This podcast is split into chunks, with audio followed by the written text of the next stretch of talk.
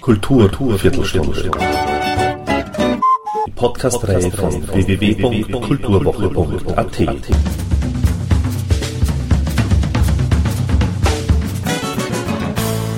Präsentiert von Manfred Horak. Auf der winzigen Bühne schlagen zwei Gitarristen in die Saiten. Metallisch und dramatisch klingt die portugiesische Gitarre, sanfter und dunkler die spanische. Eine ältere Frau schlürft langsam auf die Bühne. Sie legt ihr schwarzes Schultertuch um, schließt die Augen, reckt die Hände gen Himmel und beginnt ein klagendes Lied.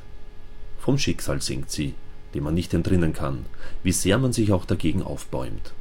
Von Verlust und Liebesschmerz, von immerwährender Trauer, von Armut und Tod. Voller Herzblut intoniert die Sängerin die Litanei der ewigen Klage. Den Fado. Man kann diese urbane Musik aus der Stadt der heiteren Wehmut freilich auch so pathetisch erklären, wie es einmal in der Fachzeitschrift Foka beschrieben wurde, und darüber schreiben, dass die Saudade, diese wehmütige Grundstimmung, das Savoir-vivre von Portugals Hauptstadt ausmacht und dass man diese Saudade in Lissabon auch hören kann. Dann heißt sie Fado, auf gut Deutsch Schicksal die von vergangenen Zeiten erzählt, von sozialen Problemen und natürlich von unglücklicher Liebe. Man kann auch eine inhaltliche Verwandtschaft zwischen Lissabons Fado und dem Wienerlied herstellen. Dort die stärkere Betonung auf die enttäuschte Liebe, hier die keifende Eude, dort die tragische Sehnsucht, hier der mieselsüchtige Menschenschlag, dort die Melancholie, hier das Motschkan, da wie dort die ureigene Entwicklung eines städtischen Blues, entstanden Anfang des 19. Jahrhunderts in den armen Vierteln der Stadt. Man kann aber auch in der Gegenwart bleiben und feststellen, dass der Fado, genauso wie das Wienerlied natürlich, längst auch in bürgerlichen Kreisen Einzug hielt.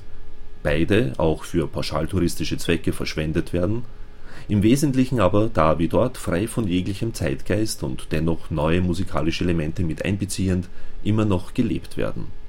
Der neue Fado brachte viele neue Künstler hervor, aber nur eine Königin des Fado.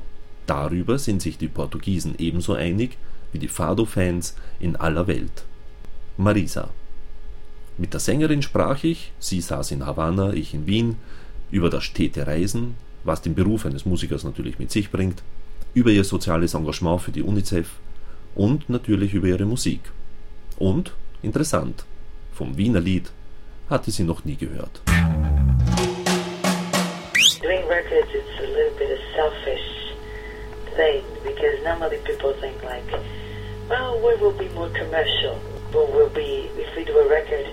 Uh, what is going to sell? I don't work in that uh, pyramid. Um, when I do a record, I think what I would like to listen and what I would like to sing, and it's a little bit a different way of working. I think we never expect what people, how people going to receive a record.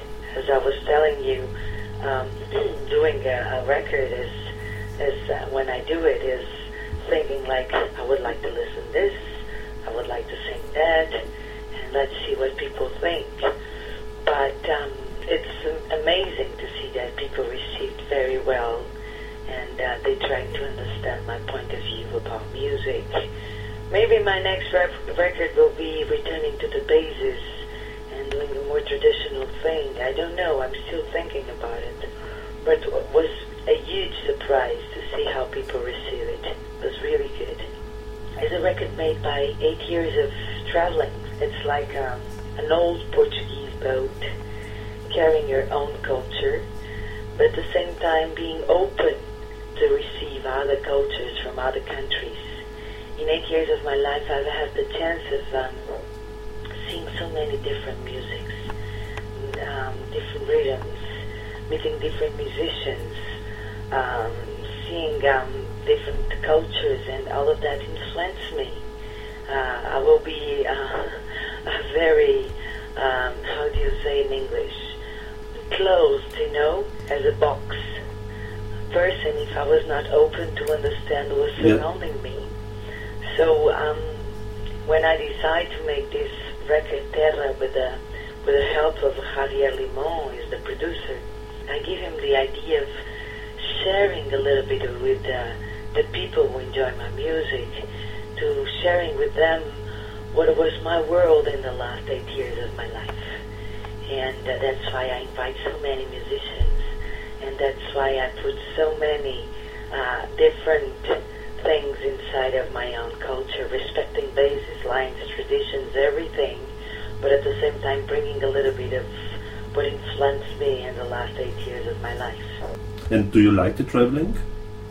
Oh, if I didn't like it, was better not to sing. The last times because a lot of security in the airports. I know it's for our own safety, but it's a lot of security. We have to arrive very early to the airport. Sometimes we pass about half of our day passing through airport to arrive to the place where we're going to sing. But you know, when I get to, to, to the stage and when I sing and when I see all that people trying to receive my music, trying to understand, oh, everything is, um, it's nothing, you know. And just being on stage and singing is the most fantastic thing that happened to me. Even if I do two concerts, you know, at the same place, uh, in the same in the same theater, in the same town, always will be different because the audience, um, they are the ones who make the, the concert. Sixty percent of the concert is made by the audience. If we have a very shy audience, we will have a very shy concert. If we have a very warmful and received audience, the concert will be the same thing. Doing music is give and receive. And uh, I'm, when I'm on stage, the only thing I know how to do is to give. So if I feel that people are receiving it the same way, we will have a boom concert. Vienna is one of um, the cities I like to walk. I like to sit in the in the cafes, having my hot chocolate and seeing people walking on the streets. It's a beautiful city, really beautiful. I like it a lot. Here in Vienna, we also have an urban music style. It's it's called the Wiener Lied. I had a chance to meet to that music. You were talking about it, and I'm now feeling very curious about it. Maybe now when I arrive, I will ask uh, to my promoter to show me a little bit. Nobody told me. You know, when I'm touring, uh, we arrive almost at the same day at the concert. So sometimes I just have like one hour or one hour and a half to walk a little bit, to feel the city, to look to the people, and then I have to run to the, to the theater to do the sound, to prepare everything. Sometimes people have a, that, that they don't have a clue uh, how much we work uh, to put a concert uh, to the night. Um, but um, nobody uh, actually showed me, so I'm, I'm waiting. Now you were talking about it, I'm going to ask. When I say I'm going home, I'm, I'm going to Lisboa. But uh, more and more, I'm feeling a citizen of the world. I'm traveling so much. I'm meeting so beautiful people. I have the chance of singing in beautiful halls, prestigious halls, and um, for me that, that that is a gift because I, I never expect uh, nothing of this in my life. I started singing firewood five years old. Um, immediately for an audience, I was singing uh, in a, in a taverna with audience. Uh, I grew up singing in places like that. Uh, later, I tried to do my own bands and uh, singing in, in casinos and uh, clubs in Lisboa. But fado was always my biggest passion. So, um, traveling and, and doing concerts around the world and showing my music, it's a privilege. And uh, I will hope people will receive always like this, very wonderful way, uh, with a smile, and trying to understand my culture. That is, that is that I'm blessed. I think I'm really blessed. I never expect, I never wanted, but now uh, all, all these things are happening to me. I want more and more. You're also embassy for UNICEF. Yes, I am. It's an honor. It's really an honor. With my schedule, sometimes it's too tough to embrace all the cases, to embrace um, all everything. But for example, this thing will happen in Haiti. Yes. Uh, I embrace it. Um, I'm uh, helping people um, to help people in Haiti. In my website, um, I was um, calling attention to people to help it. Um, I work to Mozambique, to you know, Af- um, Africa with the Portuguese expression. It's one of my my dossiers. But at this moment, I'm now in Havana, and I'm I'm returning earlier because in Portugal we have a catastrophe in Madeira, and uh, we are making a concert to help people in Madeira. So at the day I will arrive, I will be singing in uh, in that concert to help my own people. I'm always always trying to um, embrace causes because being an artist, I don't see the point if you can't share and if you can't call people to attention to the things that are happening around the world. And um, on the other day, I was seeing a documentary, seeing people in one country in Africa.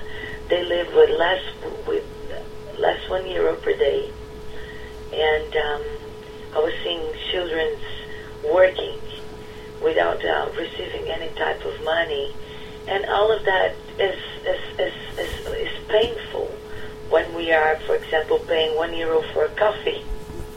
So um, I was making a kind of a movement between my friends, like, let's help. And um, sometimes people don't have that conscience that one euro, for example, or um, two euros can feed three or four children. And uh, I'm always embracing causes. I'm always trying to help because I think when you have a figure who is more exposed to people, you cer- certainly have a word to say. Music doesn't have nothing to do with political, and being social active doesn't have, doesn't have nothing to do with political. I actually I don't mess with political things. I don't understand nothing about political. I just try to be a normal person and uh, try to make people paying attention to the things that are surrounding me. On the other day, I was reading an amazing phrase in my friend's house. You know Chucho Valdés? Yes, of course, yes. Um, here in Havana, uh, invited by Shushu for a festival. And I was in his house, listening to some music, and we were sharing a few ideas. And suddenly I looked to a painting he had in his house. And the painting was saying like, until the last tree died, until the last river being poisoned, until the last fish uh, disappear, you will understand that money was not made for eat. So people must have as understand that even if we have our things, everybody likes to live well. But we have to look a little bit around us and not being selfish and give our hand to our brothers. And that's what I try to do normally. I do music because I love. You know, music is my life. I don't, I can't imagine myself without music. I can't imagine a world without music. And if my music could help people, if my music could change mentalities, if my music could um, make people forget about their own cultures and sometimes their own rivalities, I will feel very happy. Actually, in my concerts at the end, normally I ask what types of different cultures um, they were represented. And we have so many. Sometimes people from uh, China, from India, from Argentina, from Spain, from Brazil, and they didn't notice all of them were different cultures, different religions, different political ideas. They were all connected by two hours because of music. Music has such a big power, and sometimes people don't understand that. Maybe one day I could sing something in English. Actually, I have a record that was only released in the United States where I sing one song in English with Smile by Charlie Chaplin. I sing with Sting. I sing with Lenny Kravitz. Uh, I sing with Miguel Poveda. I made part of the movie with Carlos Saura. Uh, you know, everything for me when we're dealing with music, the frontier of the language. Of course, I feel more comfortable to sing in, but I don't put the idea aside like I could try, but I will be not um, so comfortable as I am when I sing in Portuguese. First, I would like to invite everybody to go and see Lisboa, and then they will understand this better. This music. Lisboa is a beautiful town, small but beautiful. But uh, the Fado Museum is something we were we were expecting for such a long time. We have the Fado Museum from the last eight years. More and more, it's a kind of a library where we, Fado singers, we can go and research and know more about the history of Fado because the history of Fado is big and so magical. We Have so many things to know. We're still discovering a lot of things. I'm ambassador for UNESCO for an dossier to make Fado a mundial heritage. Me and um, a male singer named Carlos do Carmo.